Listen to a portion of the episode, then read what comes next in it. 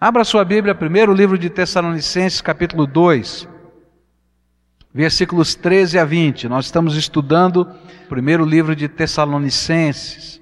Começamos no capítulo 1, falando sobre os efeitos do Evangelho na vida de alguém. Depois caminhamos pelo capítulo 2 e aprendemos a respeito do ministério, figuras que falavam a respeito de como é que o nosso ministério deve se proceder. E agora, nos versículos 13 a 20, nós vamos falar sobre recursos que Deus nos dá para que sejamos um povo forte. A Bíblia nos diz assim: também agradecemos a Deus sem cessar o fato de que, ao receberem de nossa parte a palavra de Deus, vocês a aceitaram não como palavra de homens, mas conforme ela verdadeiramente é, como palavra de Deus, que atua com eficácia em vocês, os que creem. Porque vocês, irmãos, tornaram-se imitadores das igrejas de Deus em Cristo Jesus, que estão na Judéia.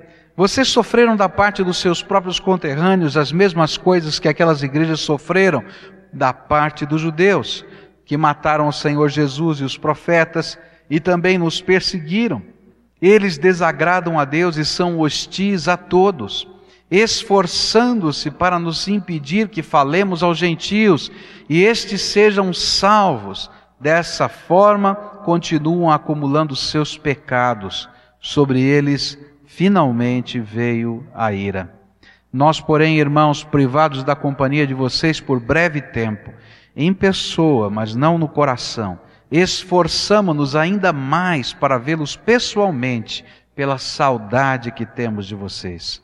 Quisemos visitá-los, eu mesmo, Paulo, quis, e não apenas uma vez, mas duas. Satanás, porém, nos impediu. Pois quem é a nossa esperança, alegria ou coroa em que nos gloriamos perante o Senhor Jesus na sua vinda? Não são vocês? De fato, vocês são a nossa glória e a nossa alegria. Senhor Jesus, dá-nos a tua graça agora. Temos desfrutado da tua presença. Mas agora, quando vamos meditar na tua palavra, fala conosco, Pai Abre os nossos olhos espirituais, abre os nossos ouvidos espirituais, dá-nos a percepção da tua vontade e aplica a tua palavra ao nosso coração. É aquilo que oramos em nome de Jesus. Amém. Começamos a estudar esse texto e vimos que Deus está construindo um povo forte. E para ele poder construir a sua igreja como um povo forte, fortalecido na graça e no poder dele, ele colocou alguns recursos à disposição desse povo. O primeiro recurso é a Bíblia, a palavra de Deus. A Bíblia não é um livro de teorias escrito pelos homens para dizer alguma coisa a respeito de Deus. Nós aprendemos também que ele não é um livro de ciência que está tentando descrever as origens do universo. Não ele é revelação de Deus. E através daquilo que nós entendemos como inspiração, que é um movimento de Deus desde transmitir, soprar a sua revelação, a sua palavra, através de vários modos diferentes no coração do autor original, do homem que tinha a pena na mão, mas também no cuidado naquilo que ele colocava na pena e no cuidado na sua transmissão. Todo esse processo é milagre de Deus. Por isso, aquilo que nós estamos estudando é palavra viva de Deus, revelação do Deus vivo. Ela é eficaz. Vimos um segundo recurso que Deus coloca para fazer de nós um povo forte. E aí, pela terceira vez, nesses dois capítulos, Paulo fala de modelos, de pessoas, de gente. E agora ele vai falar de uma igreja que estava sendo modelo. E os tessalonicenses, apesar de terem se convertido em três semanas apenas, da pregação de Paulo, eles estavam copiando, imitando um modelo. E o modelo era da igreja de Jerusalém. Se você ler o livro de Atos, não é a partir do capítulo 1 até o capítulo 8, 9, você vai ver que igreja era aquela. Tinha problemas, tinha defeitos, mas era um povo que tentava imitar a Jesus de perto, que vivia o poder de Deus, que enfrentava as perseguições, que não se amedrontava diante das lutas. E aí então Paulo diz: Olha que benção, vocês têm um modelo e vocês estão seguindo esse modelo. Deus coloca igrejas para que igrejas possam aprender com elas. A gente pode aprender uma igreja com a outra. Mas Deus coloca pessoas para que nós possamos aprender uns com os outros. E uma das ferramentas maravilhosas de Deus para fortalecer o seu povo é a influência um na vida do outro, a bênção de estarmos caminhando juntos. Agora eu quero olhar mais dois recursos de Deus para que a gente possa ser um povo forte. E eu queria pensar no verso 17 agora. A Bíblia diz assim: nós, porém, irmãos, privados da companhia de vocês por breve tempo, em pessoa, mas não no coração, esforçamo-nos ainda mais para vê-los pessoalmente, pela saudade que temos de vocês. Quisemos visitá-los, eu mesmo, Paulo, quis, e não apenas uma vez, mas duas. Satanás, porém, nos impediu. O terceiro recurso que Deus coloca diante de nós para que sejamos um povo forte é a capacidade, pelo Espírito Santo, de discernir as batalhas espirituais. No livro de Atos dos Apóstolos, a Bíblia nos fala que Paulo passou três sábados com a igreja de Tessalônica. Aconteceu um levante naquela igreja, melhor, naquela cidade, uma grande perseguição. Paulo foi retirado por alguns irmãos daquela cidade e teve que se esconder. Um dos líderes daquela cidade foi arrastado pelas ruas da cidade e, diante de toda a cidade, ele foi humilhado. Mas aquela igreja continuou existindo e sendo fortalecida. Mas, por certo, no coração de algumas pessoas passava algo não é um sentimento muito humano, dizendo: puxa vida, nós estamos aqui atravessando tanta batalha, e onde é que está o apóstolo? Onde é que está o apóstolo Paulo?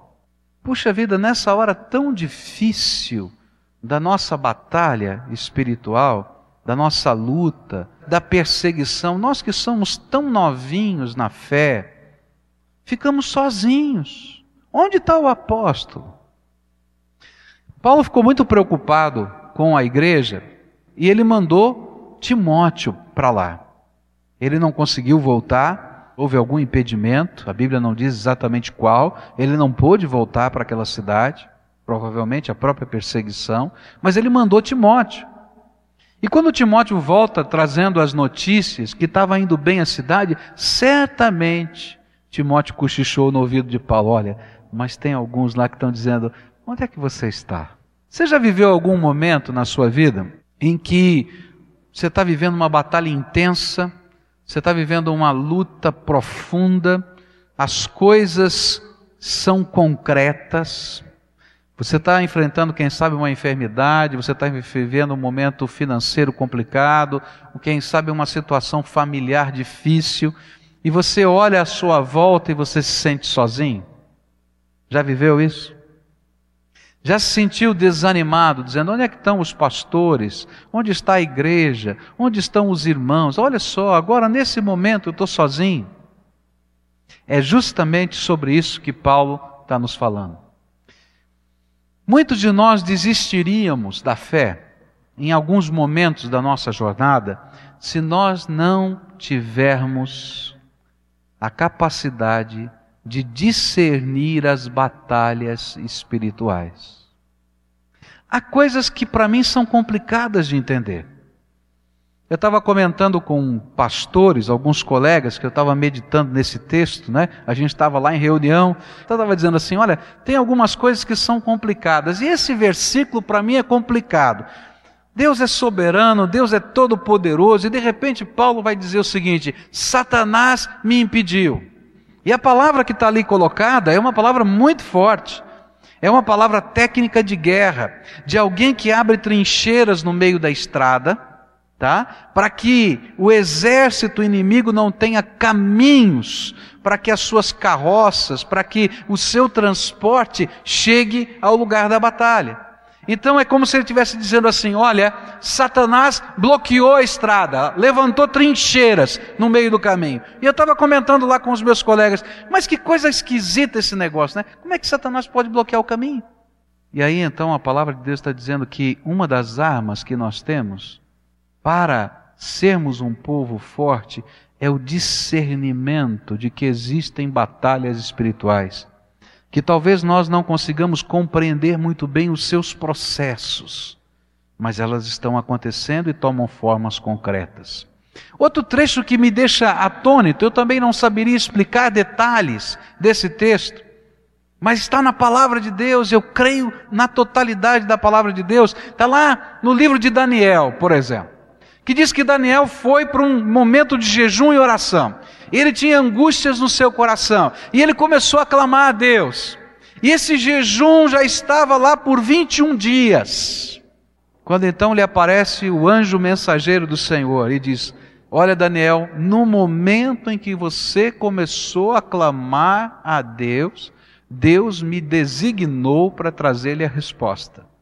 Mas enquanto eu estava vindo trazer a resposta, eu tive que me defrontar com o príncipe da Pérsia e a ideia que a gente tem é um demônio, não é? Uma força espiritual. Eu tive que me defrontar contra o príncipe da Pérsia e a briga foi pesada, foi difícil que eu tive que dizer, Miguel, que era o comandante das hostes do Senhor, manda socorro aqui. E eu só consegui chegar agora. Aí eu leio aquele texto e digo assim: não entendo. Como é que funciona isso no mundo espiritual? Eu acho que poucas pessoas vão ter a capacidade de explicar essas coisas porque elas não nos são reveladas. Não existem detalhes de como funciona essa dinâmica no mundo espiritual. E talvez Deus, mesmo na sua sabedoria, pela nossa incapacidade até de compreender a infinitude dele, não nos revelou. Mas ele nos revelou o seguinte: que a nossa luta não é contra a carne nem contra o sangue, mas contra os principados e potestades espirituais. Nós não estamos lutando, ou o nosso problema, a nossa dificuldade, as coisas que estão acontecendo, a estrada que está fechada, as portas que não se abrem. Meus irmãos, esse aqui não é uma batalha com fulano de tal, não é uma batalha contra a organização tal, não é uma perseguição feita para isso ou para aquilo. Realmente, Deus quer que os nossos olhos estejam abertos para entendermos que esta é uma batalha espiritual e que ela só será vencida se nós usarmos as armas do Espírito.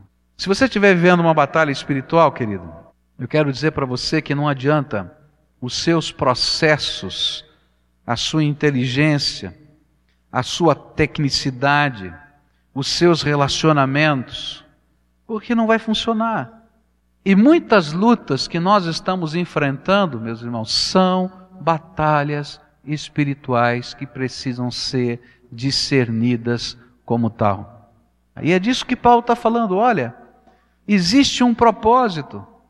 O propósito é que o Evangelho não seja pregado. Ele, quando comenta nos versículos anteriores, dizendo daquilo que aconteceu com a igreja de Jerusalém, diz: Olha, eles, vocês foram perseguidos, Jesus foi morto, os profetas foram mortos, há uma perseguição que está sendo acompanhada pelo mundo contra a minha pessoa, mas o objetivo dessa batalha é um só: o Evangelho não seja anunciado. Nós estamos vivendo batalhas espirituais, por quê? Porque o inimigo quer frear o avanço do reino de Deus. E se ele frear a tua vida, se ele frear a tua fé, se ele frear a tua motivação, se o desânimo entrar no teu coração, se o ressentimento tomar sua alma, se de alguma maneira a pujança e a força de quem quer continuar enfrentando qualquer coisa para a glória de Deus se arrefecer, o Evangelho de Deus se arrefece na sua proclamação nessa terra. É por isso que tem batalha espiritual. É por isso. E aí então, Paulo diz o seguinte: olha, uma das coisas tremendas que Deus nos dá como recurso é discernir isso. Eu fiquei pensando, por que é um grande recurso de Deus discernirmos batalhas espirituais. Você pode imaginar por quê? Eu vou dizer para você por quê. Porque Deus é poderoso para fazer muito mais abundantemente além daquilo que pedimos ou pensamos, segundo o poder dele que em nós opera. Meus irmãos, quando nós discernimos as batalhas espirituais, a gente para com filosofia, a gente para com política, quem indica, quem faz. A gente para com a nossa tecnicidade, sabe o que a gente faz? A gente faz como Daniel, que não entendia nada de batalha espiritual. Dobrou o joelho e ficou 21 dias na presença de Deus orando. Eu não sei se tem anjo brigando ou não tem. Senhor, eu estou aqui, estou aguardando. E enquanto aquele servo de Deus não saiu de lá, e enquanto o anjo do Senhor não chegou com a resposta, ele não parou. Mas sabe quem faz isso, meus irmãos? Quem discerne batalha espiritual. Agora, quando a gente não discerne batalha espiritual, a gente brinca no meio da guerra, a gente vai fazendo piquenique, a gente fica imaginando que as coisas vão se resolver em cinco minutos. E muitos de nós temos perdido as guerras porque imaginamos que não existe uma batalha que já está tudo resolvido, está fácil, põe o tapete vermelho e vai andando. Mas, meus irmãos, não é isso que está escrito na palavra de Deus. O que está escrito na palavra de Deus é que essa batalha é intensa, ela está se travando e que nós precisamos usar as armas de Deus, do poder de Deus e não deixar o campo de batalha. Uma das armas que o Senhor nos deu nesse enfrentamento está escrito na Bíblia: e resistir ao diabo e o quê? E ele fugirá de vós. Sabe o que, é isso? Usa as armas espirituais e fica lá os seus 21 dias, 40 dias, um ano, dois anos, mas permanece no posto. Usa as armas de Deus. Sabe o que vai acontecer? O diabo vai bater em retirada, porque ele não pode com esse povo de Deus. Parece esquisito, não é? Não parece uma derrota? Paulo ter que ter saído daquela cidade em três semanas? Mas quando eu estudo essa carta, eu vejo a vitória. Deus levantou naquele lugar um povo forte, um povo cheio do Espírito Santo. O apóstolo não estava lá, é verdade, mas Jesus nunca deixou de estar no meio deles. Essa é a promessa. Eis que estou convosco todos os dias até a consumação dos séculos. E nesse mesmo texto ele diz: E todo poder me foi dado no céu e na terra. É esse que tem todo o poder no céu e na terra que anda no meio do seu povo. Talvez o pastor não chegou na hora certa, e quantas vezes nós pastores não chegamos? Mas Jesus continua com você, e você, como soldado de Cristo, munido das armas do Espírito, não deixa o seu posto. O Senhor está lá, e nessa resistência espiritual, usando as armas de Deus sem desistir, a gente vai ver os milagres de Deus acontecendo. Mas, meus irmãos, tem que tirar a arma de Deus da gaveta. Tem que tirar a arma de Deus de cima do guarda-roupa. Muitos dos crentes no Senhor Jesus estão enfrentando as batalhas espirituais de enfermidade. Porque é interessante os comentaristas falando o que significaria esse impedimento. A maioria dos comentaristas colocam algumas coisas que poderiam ser esse impedimento. Um deles dizem enfermidade. Quem sabe Paulo estava doente. Outros disseram assim: olha, o recrudescimento da perseguição em Tessalônica. Ele chegou perto da cidade, mas não pôde entrar porque havia proibições à sua presença, por isso ele mandou os emissários. Outros dizem que ele estava vivendo um momento muito tenso na cidade de Corinto e por causa das demandas do evangelho em Corinto ele não pôde voltar. Mas nós não sabemos, essas são apenas suposições. Eu quero dizer para você que, ainda que a gente não saiba, o que esses comentaristas estão nos ensinando ou tentando nos passar é que coisas concretas do dia a dia estavam acontecendo. E essas coisas concretas do dia a dia eram discernidas pelo apóstolo como uma batalha espiritual como um impedimento. E muitos de nós estamos olhando as coisas concretas que estão acontecendo na minha vida e na sua vida, e eu não sei exatamente o que é que está acontecendo, e a gente não está usando as armas de Deus. Alguns de nós não temos usado o escudo da fé. Lá na armadura de Deus, a Bíblia diz que o escudo da fé, ele pode aparar todas as setas inflamadas do maligno. Não é isso que está na palavra? E a gente pega o escudo da fé e põe em cima do guarda-roupa. Né?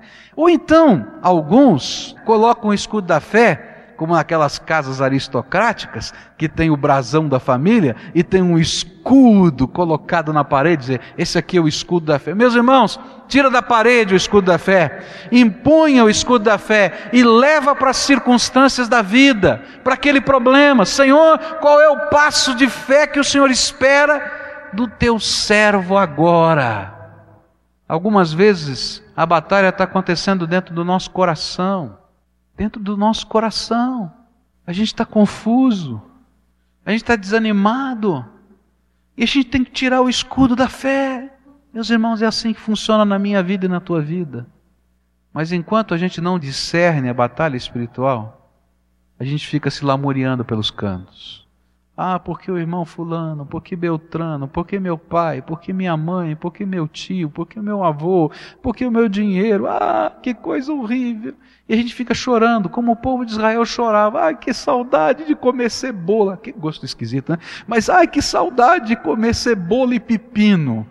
Enquanto caía maná, pão do céu, milagre todo dia de manhã. Às vezes a gente está reclamando, Senhor, está tão difícil, está tão apertado, mas a gente passa um mês, passa dois, passa três, e o maná nunca deixou de cair, de milagre em milagre a gente está andando, e a gente não descobre, não discerne que a batalha está aqui, ó, no coração e na mente. E ali é que o Espírito de Deus precisa reinar. Uma pesquisa feita entre os diáconos, ligados à Associação dos Diáconos Batistas do Brasil, a média de oração de um diácono é de 1 minuto e 38 segundos por dia. Meus irmãos, como é que a gente quer enfrentar as batalhas espirituais assim? Já falei aqui algumas vezes aos irmãos que viajando aqui, falando aos pastores do Brasil, eu fiz uma pesquisazinha onde dizia assim: se você orou pelo menos 15 minutos nesses últimos sete dias, hoje não vale, você põe sim nesse papel. Se você falhou um dia, você põe não. Sabe qual é o número que deu entre os pastores? Em vários lugares, vários congressos que eu preguei, em média 85% colocaram não. Quando os discípulos de Jesus estavam enfrentando situações difíceis, até com o endemoniado, pai daquela pessoa que estava endemoniada disse: Olha, trouxe aqui para os seus discípulos e eles não puderam lidar com essa situação. E Jesus falou: Olha, essa casta de demônios só é expulsa com jejum e oração. Sabe o que, que me ensina aquilo? É que existem batalhas diferenciadas. Algumas delas, meus irmãos, a gente vai entrar e só pela graça, pela unção do Espírito, pela presença do Espírito, as portas vão se abrir. Mas há algumas, meus irmãos, que a gente vai ter que arrombar no poder de Deus. E a gente vai ter que aprender a dobrar os joelhos, a jejuar e a orar. A palavra de Deus nos fala que alguns perguntaram para Jesus, dizendo assim: por que, que os discípulos de João jejuam e oram? E por que os teus discípulos não jejuam e oram dessa maneira? E Jesus disse assim: bom, enquanto o noivo está aqui, é tempo de festa. A gente está celebrando, mas quando ele for levado, eles vão ter que jejuar e orar. Está na palavra. Nós vamos ter que enfrentar algumas batalhas espirituais, meus irmãos, com o poder do Espírito Santo, não tem outro jeito. E poder do Espírito Santo não está num lugar, não está num lugar geográfico, não anda, não adianta você fazer uma caravana para a cidade tal ou para a cidade qual. Poder do Espírito Santo se alcança quando a gente se lança aos pés do Senhor Jesus. Pastor Paulo Solonca falou isso para mim, já compartilhei uma vez com vocês, que ele foi a um lugar na África onde estava havendo um grande avivamento. Ele foi procurar o líder daquele grande avivamento. Ele viu aquilo que Deus estava fazendo já por muitos anos naquele lugar, muita gente sendo salva, uma sociedade sendo transformada, e ele perguntava: "Você precisa contar o segredo? Você precisa contar o segredo? Conta para mim o segredo dessas coisas. Eu quero saber o segredo." Ele falou: Eu vou contar o segredo. E chegou no final do dia, ele estava ansioso. Ele disse: Me conta o segredo. Ele pegou um giz, entrou numa, numa cabana de sapé, riscou um círculo no chão e falou: Paulo, entra aí dentro desse círculo. Ele entrou, falou: Agora quero saber o segredo. Ele diz assim: Não saia daqui enquanto você não se acertar com teu Deus. Esse é o segredo. E foi embora. Meus irmãos, sabe qual é o segredo? O segredo é Jesus, autor e consumador da nossa fé. O segredo é Ele dentro da nossa vida, permeando a nossa alma. É a palavra dele fluindo dentro de nós, os modelos que Deus coloca, mas o segredo é a presença dele sendo buscada intimamente. E quando o Espírito de Deus se move na nossa vida e nós podemos ouvir a voz dele, discernir as circunstâncias, nós entramos nas batalhas, mas entramos usando as armas da fé e do poder de Deus.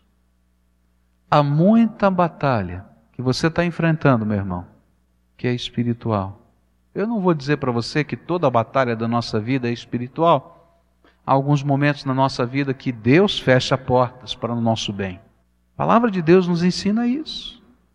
Mas há muita situação que precisa ser discernida com o batalha espiritual. E meus irmãos, batalha espiritual não é algo que um passe de mágica espiritual venha e resolva. É algo que o soldado de Deus tem que se colocar no fronte e lutar e resistir no poder do Espírito. Por isso, pede para Deus abrir os teus olhos, para enxergar, para enxergar e discernir o que está acontecendo com teu filho, e discernir o que está acontecendo com a tua filha, e discernir o que está acontecendo com teu marido, com a tua esposa, o que está acontecendo lá no trabalho o que está acontecendo na tua vizinhança. Pede para Deus abrir os teus olhos. E meus irmãos, comecem a usar aquilo que Deus colocou como recurso, o poder do Espírito Santo, que é derramado sobre todos aqueles que invocam o Senhor. Não é privilégio de alguns. Buscar-me-eis e me achareis quando me buscardes de todo o vosso coração. O quarto recurso que Deus colocou, segundo Paulo aqui nesse texto, para que nós sejamos um povo forte, eu coloquei aqui da seguinte maneira: é o vislumbrar do nosso verdadeiro sucesso. Versículos 19 e 20 dizem assim: Pois quem é a nossa esperança, alegria ou coroa em que nos gloriamos perante o Senhor Jesus na sua vinda? Não são vocês. De fato, vocês são a nossa glória e a nossa alegria. O quarto recurso é mais uma vez de percepção. Se antes nós devíamos perceber e discernir as batalhas espirituais, agora a nossa percepção tem a ver com o que significa sucesso.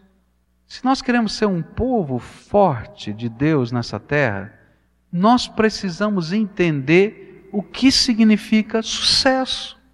O que, é que significa sucesso para você? Se você tivesse que definir sucesso, sucesso para mim é pontinhos. Completa essa frase. Como é que você tem buscado o sucesso? Porque todos nós buscamos o sucesso. Ninguém quer o fracasso. Eu ainda não encontrei alguém, ah, eu quero ser um fracassado na minha vida. Você já encontrou alguém assim? Não, eu nunca encontrei. Eu acho que vai contra até a nossa capacidade de inteligência. Eu quero o sucesso, você também quer o sucesso. Agora, o importante é saber o que é sucesso. E aqui eu acho tremendo, meus irmãos. Eu acho tremendo. Sabe por quê?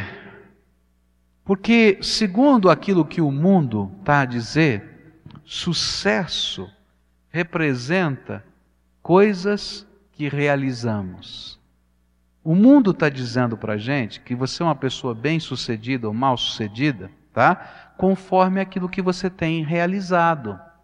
Ah, se você conseguiu galgar no emprego, se você conseguiu ganhar dinheiro, se você conseguiu construir alguma coisa, se você conseguiu deixar um marco para a história futura, não é? Então você é uma pessoa bem-sucedida. Mas segundo a palavra de Deus, isso não é sucesso.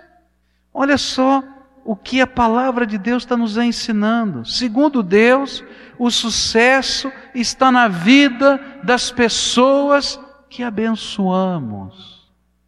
Por isso, Paulo vai afirmar: vocês são o meu verdadeiro sucesso. Ele usa aqui algumas figuras de linguagem. Vocês são a nossa esperança, a nossa alegria, a nossa coroa. A palavra coroa aqui é Stefanos era aquela coroa de louros que era colocada na cabeça de quem vencia o jogo, tá? É a taça da vitória que representa o sucesso. Ele diz: Olha, vocês são a taça da vitória, vocês são o sucesso.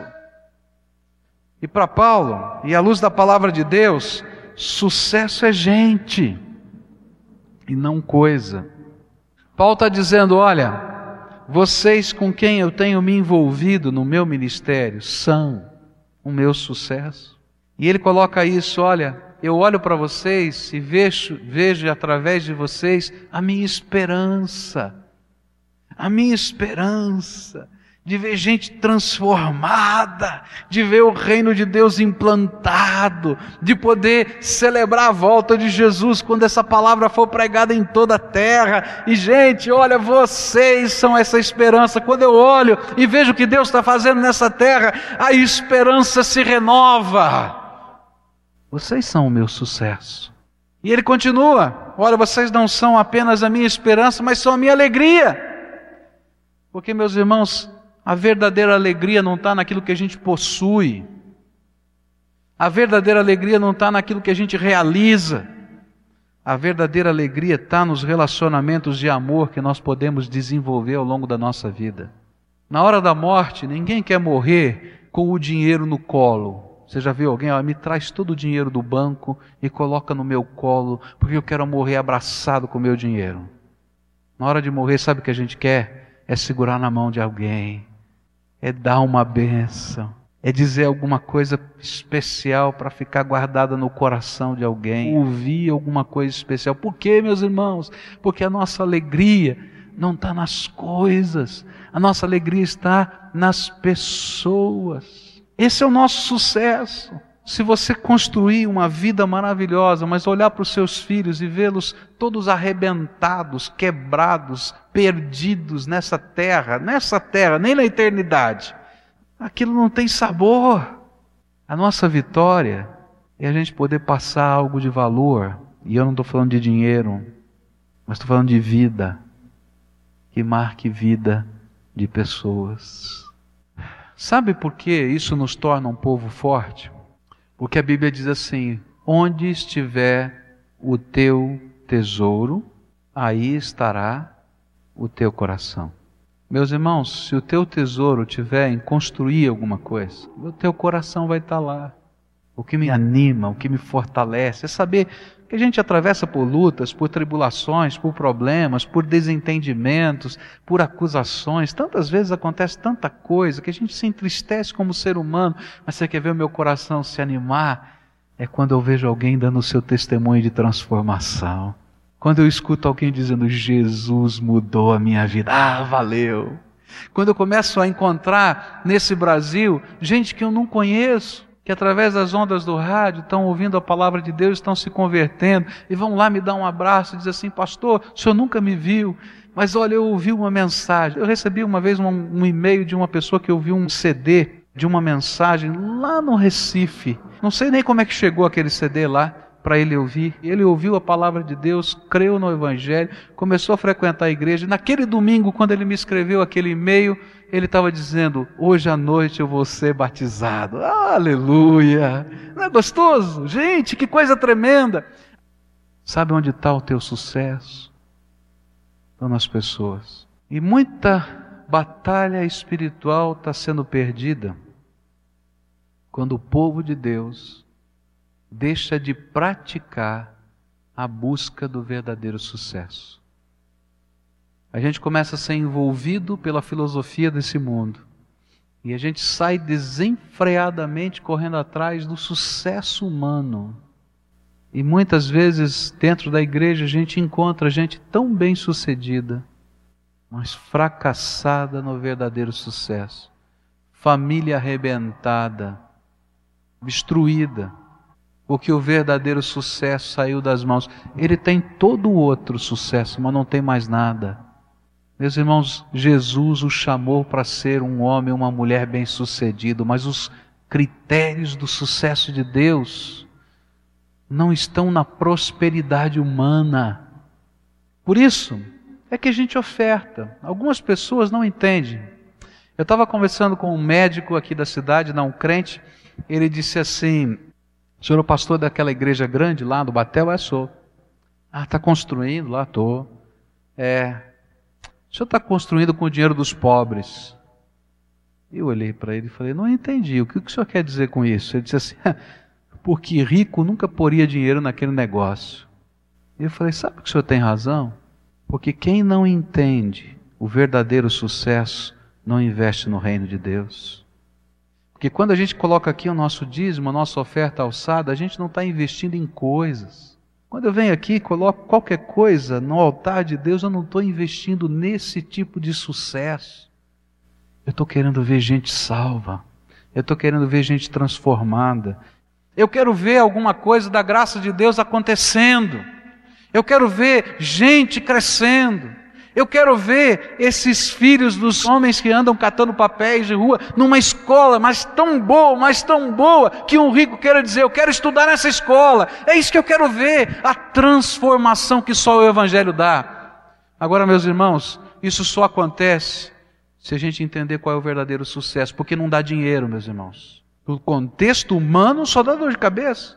Alguns projetos a gente fala, como falei uma vez com um já falecido prefeito dessa cidade sobre o projeto com meninos de rua, ele deu um sorriso para mim, prefeito dessa cidade, disse: Olha, as estatísticas dizem que esse povo é irrecuperável, o senhor vai perder tempo. Eu disse: Não vou perder tempo, não, em nome de Jesus, porque Jesus é poderoso para transformar uma vida. É isso, gente. Agora, se isso não tiver no teu coração, você pode conseguir muitos sucessos mas não o sucesso de Deus. E aí, meus irmãos, você vai perder a alegria, e você vai perder a esperança, e você vai perder a vitória. Porque a alegria genuína, que permanece, ela é maior do que uma realização. Você já experimentou o fato de conseguir uma grande realização? Um sonho teu? Mas você se levanta no dia seguinte a escovar o dente, lavar o rosto, vestir a roupa, acabou. Você sonhou em comprar uma coisa maravilhosamente, né? Tal, especial, tão sonhada. Você começa a usar primeiro dia, segundo dia, quem sabe uma semana. Você já está tão acostumado que perdeu o sentido. E é por isso que muitos têm perdido o sentido de vida. Agora nós podemos ser um povo forte. Deus quer que nós sejamos um povo forte. Primeiro, porque a palavra de Deus está nas nossas mãos, nos orientando. Segundo, porque Deus colocou gente de carne e osso que está querendo seguir Jesus e a gente pode olhar para eles. São, tem defeitos, tem problemas, não tem ninguém perfeito, mas há algo da graça que a gente pode querer copiar.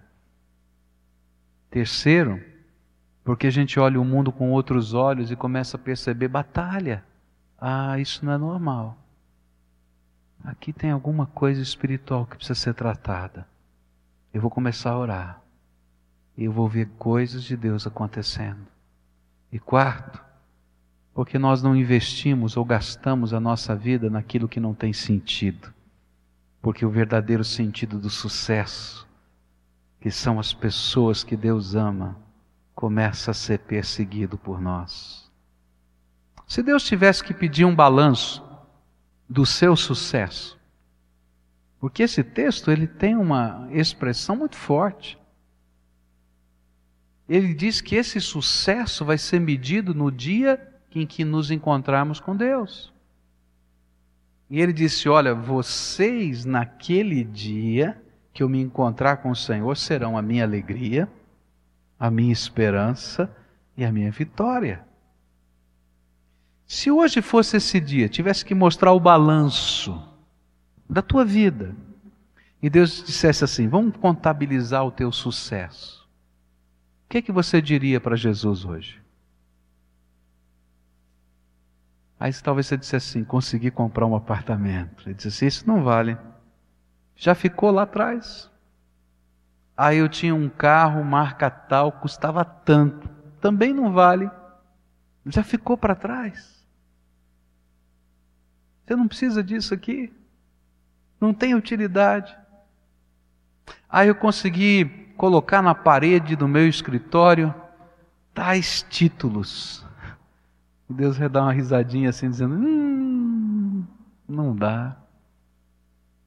O que é que você ia mostrar no teu balanço? Sabe por que eu estou perguntando isso, meus irmãos? É porque é tão fácil a gente ouvir uma palavra como essa e dizer que verdade. Mas é tão fácil a gente sair por aquela porta e continuar do mesmo jeito. Você tem que dizer fulano de tal. Fulano de tal, que Deus me usou para abençoar. Ciclano, Beltrano. Pode colocar os teus filhos, pode colocar tua esposa, pode colocar tua família, mas coloca mais gente. Esses são os nossos sucessos. Que Deus inverta os valores da tua vida que Deus te deu uma paixão tão grande pela obra dele, pelo reino dele, que você tenha alegria de servir gente. E que você tenha prazer de usar tudo que você tem para que esse projeto de Deus que é para gente, para pessoas, seja concretizado. Mesmo que você tenha que imobilizar alguma coisa. Agora você toma cuidado se você orar assim, que Deus vai falar com você. Porque se você estiver guardando no seu coração algum tesouro, Deus vai começar a dizer: tá bom, então depõe esse tesouro no meu altar. E você vai tremer na base, porque ele vai mexer na ferida. Você já parou para pensar por que, que Jesus falou para aquele homem rico? Coloca todos os teus bens para que eu dê aos pobres e me segue. Sabe por quê? Porque não é pecado a gente ter bens. Não era isso que Jesus está falando. É porque naquele coração esse era o valor, esse era o sucesso. Se você é uma daquelas pessoas que tem muita dificuldade para consagrar o seu dízimo ao Senhor, Toma cuidado, olha na tua agenda. Olha na tua agenda, olha na tua vida, porque muito provavelmente os teus valores estão invertidos. Porque o dízimo não foi colocado apenas para que tenha dinheiro. Deus é poderoso para fazer o que Ele quiser. Mas Ele é um sinal para mim e para você, se a gente está disposto a fazer dele Senhor de todas as áreas da nossa vida. E geralmente, meus queridos, aqueles que têm dificuldade nessa área da vida, não têm dificuldade por causa disso ou daquilo, têm dificuldade porque tem tesouros guardados dentro do seu coração, valores espirituais e materiais que se misturam. Toma cuidado, porque Deus vai querer mexer na tua estrutura de vida. Porque talvez o Espírito Santo vai dizer para você: tua família está ruindo, muda teu estilo de vida. E você vai dizer: Eu não posso. Como é que eu vou fazer isso? De que jeito eu vou fazer? Ele vai dizer assim: Deponha o teu tesouro. Alguns anos atrás eu li um livro. Ele era feito de várias pequenas histórias que falavam sobre os relacionamentos de pais e filhos. Então você ia lendo, falava do problema com os pais, era o nome do livro. E numa das historinhas contava a história de um engenheiro que na década de 58, 60, né, pelos anos 58 e 60, trabalhava na NASA como engenheiro aeroespacial.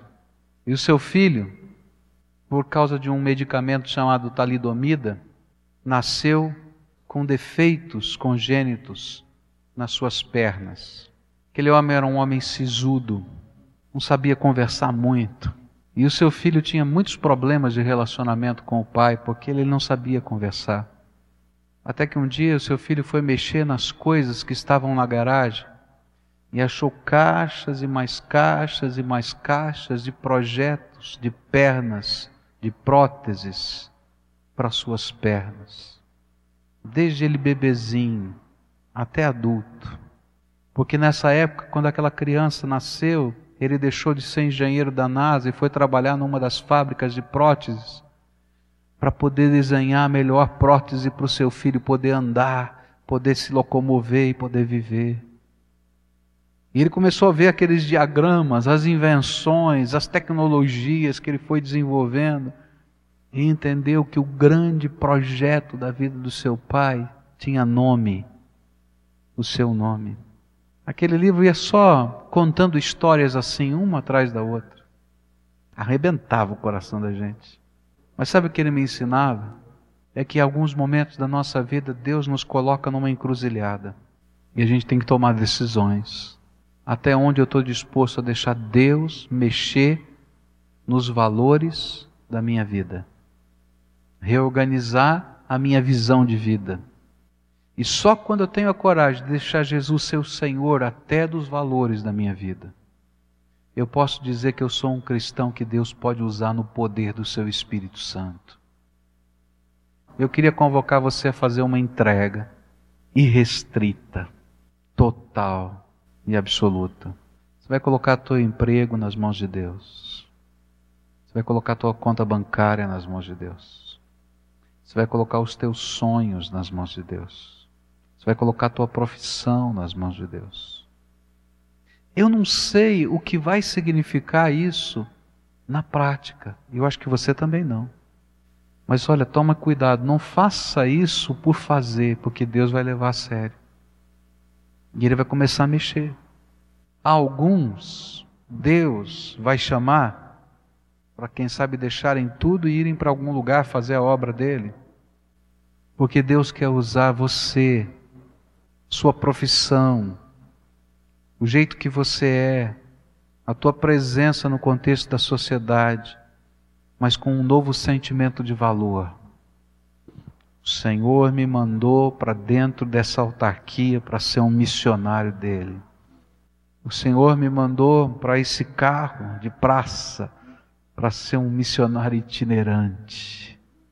O Senhor me mandou para essa vizinhança para colher caquinhos de gente e reconstruir. Mas a gente só consegue fazer isso, meus irmãos, se os nossos valores forem reordenados. Alguns Deus não vai mandar para nenhum lugar, vai fazer como aquele endemoniado gadareno que chegou para Jesus e disse assim: Jesus, deixa eu entrar no teu barquinho e ir com você. Jesus disse: Não.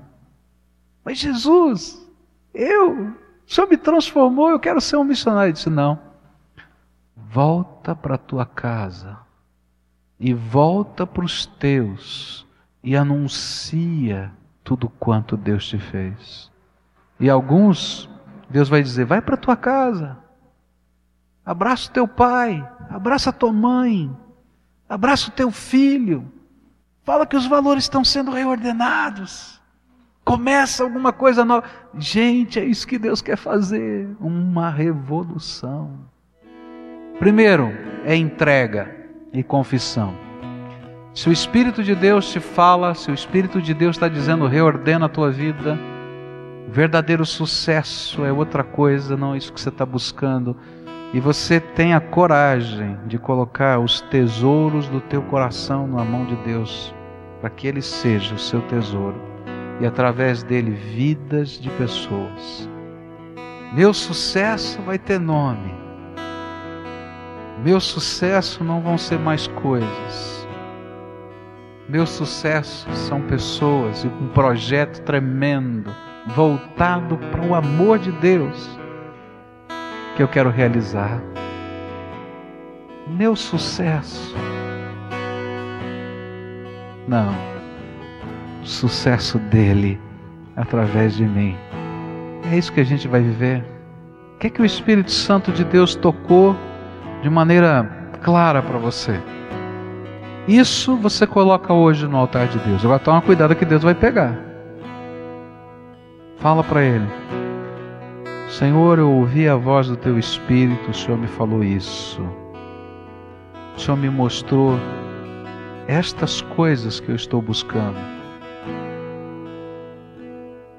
E nessa hora, Pai, eu quero colocar o meu tesouro, aquilo que eu guardava no meu coração, no Teu altar. Senhor Jesus, nós estamos nos unindo a esses teus filhos amados. Ah, Jesus, o amor do Senhor os tem envolvido. Eles têm sentido a tua graça, eles têm sentido o teu poder, eles têm sentido o teu toque. Eles não estão sozinhos nessa terra, o Senhor anda com eles, ainda que às vezes em alguns momentos eles não tenham percebido o rumo que o Senhor queria dar para eles. Mas nessa hora, Senhor, os olhos espirituais estão abertos, os ouvidos espirituais também. E eu quero te pedir, ó Espírito Santo de Deus, vem agora e ajuda-os. Eles estão tomando uma decisão muito difícil. É tão difícil a gente que viveu alguns anos numa certa rota ter que mudar em tantas coisas. Mas eu quero te pedir, vem, ó Espírito Santo de Deus, e faz milagres aqui. E Senhor, os tesouros que estão guardados no coração sejam depostos agora aos teus pés. E tu sejas, Senhor, o maior tesouro e que os olhos do Senhor a perceberem estas realidades da vida estejam dando a eles, Senhor, o discernimento de onde o Senhor os envia, como o Senhor os envia e para quê. E que eles não vão sozinhos, mas que eles vão na autoridade e no poder do nome de Jesus. Senhor Jesus, dá-nos a alegria de ouvi-los falar. Ó oh, Pai, que aquilo que Paulo falou, olha, vocês são a minha esperança, vocês são a minha alegria, vocês são a minha coroa, eles possam dizer: Jesus, obrigado, obrigado, porque a alegria do Senhor está no meu coração, a esperança do Senhor povoa minha alma, e tu és a razão, Senhor, de podermos colocar a coroa da vitória dentro de nós, vendo vidas, vidas tão preciosas sendo transformadas. Jesus abençoa, abençoa e abençoa. É aquilo que eu oro em nome de Cristo. Amém.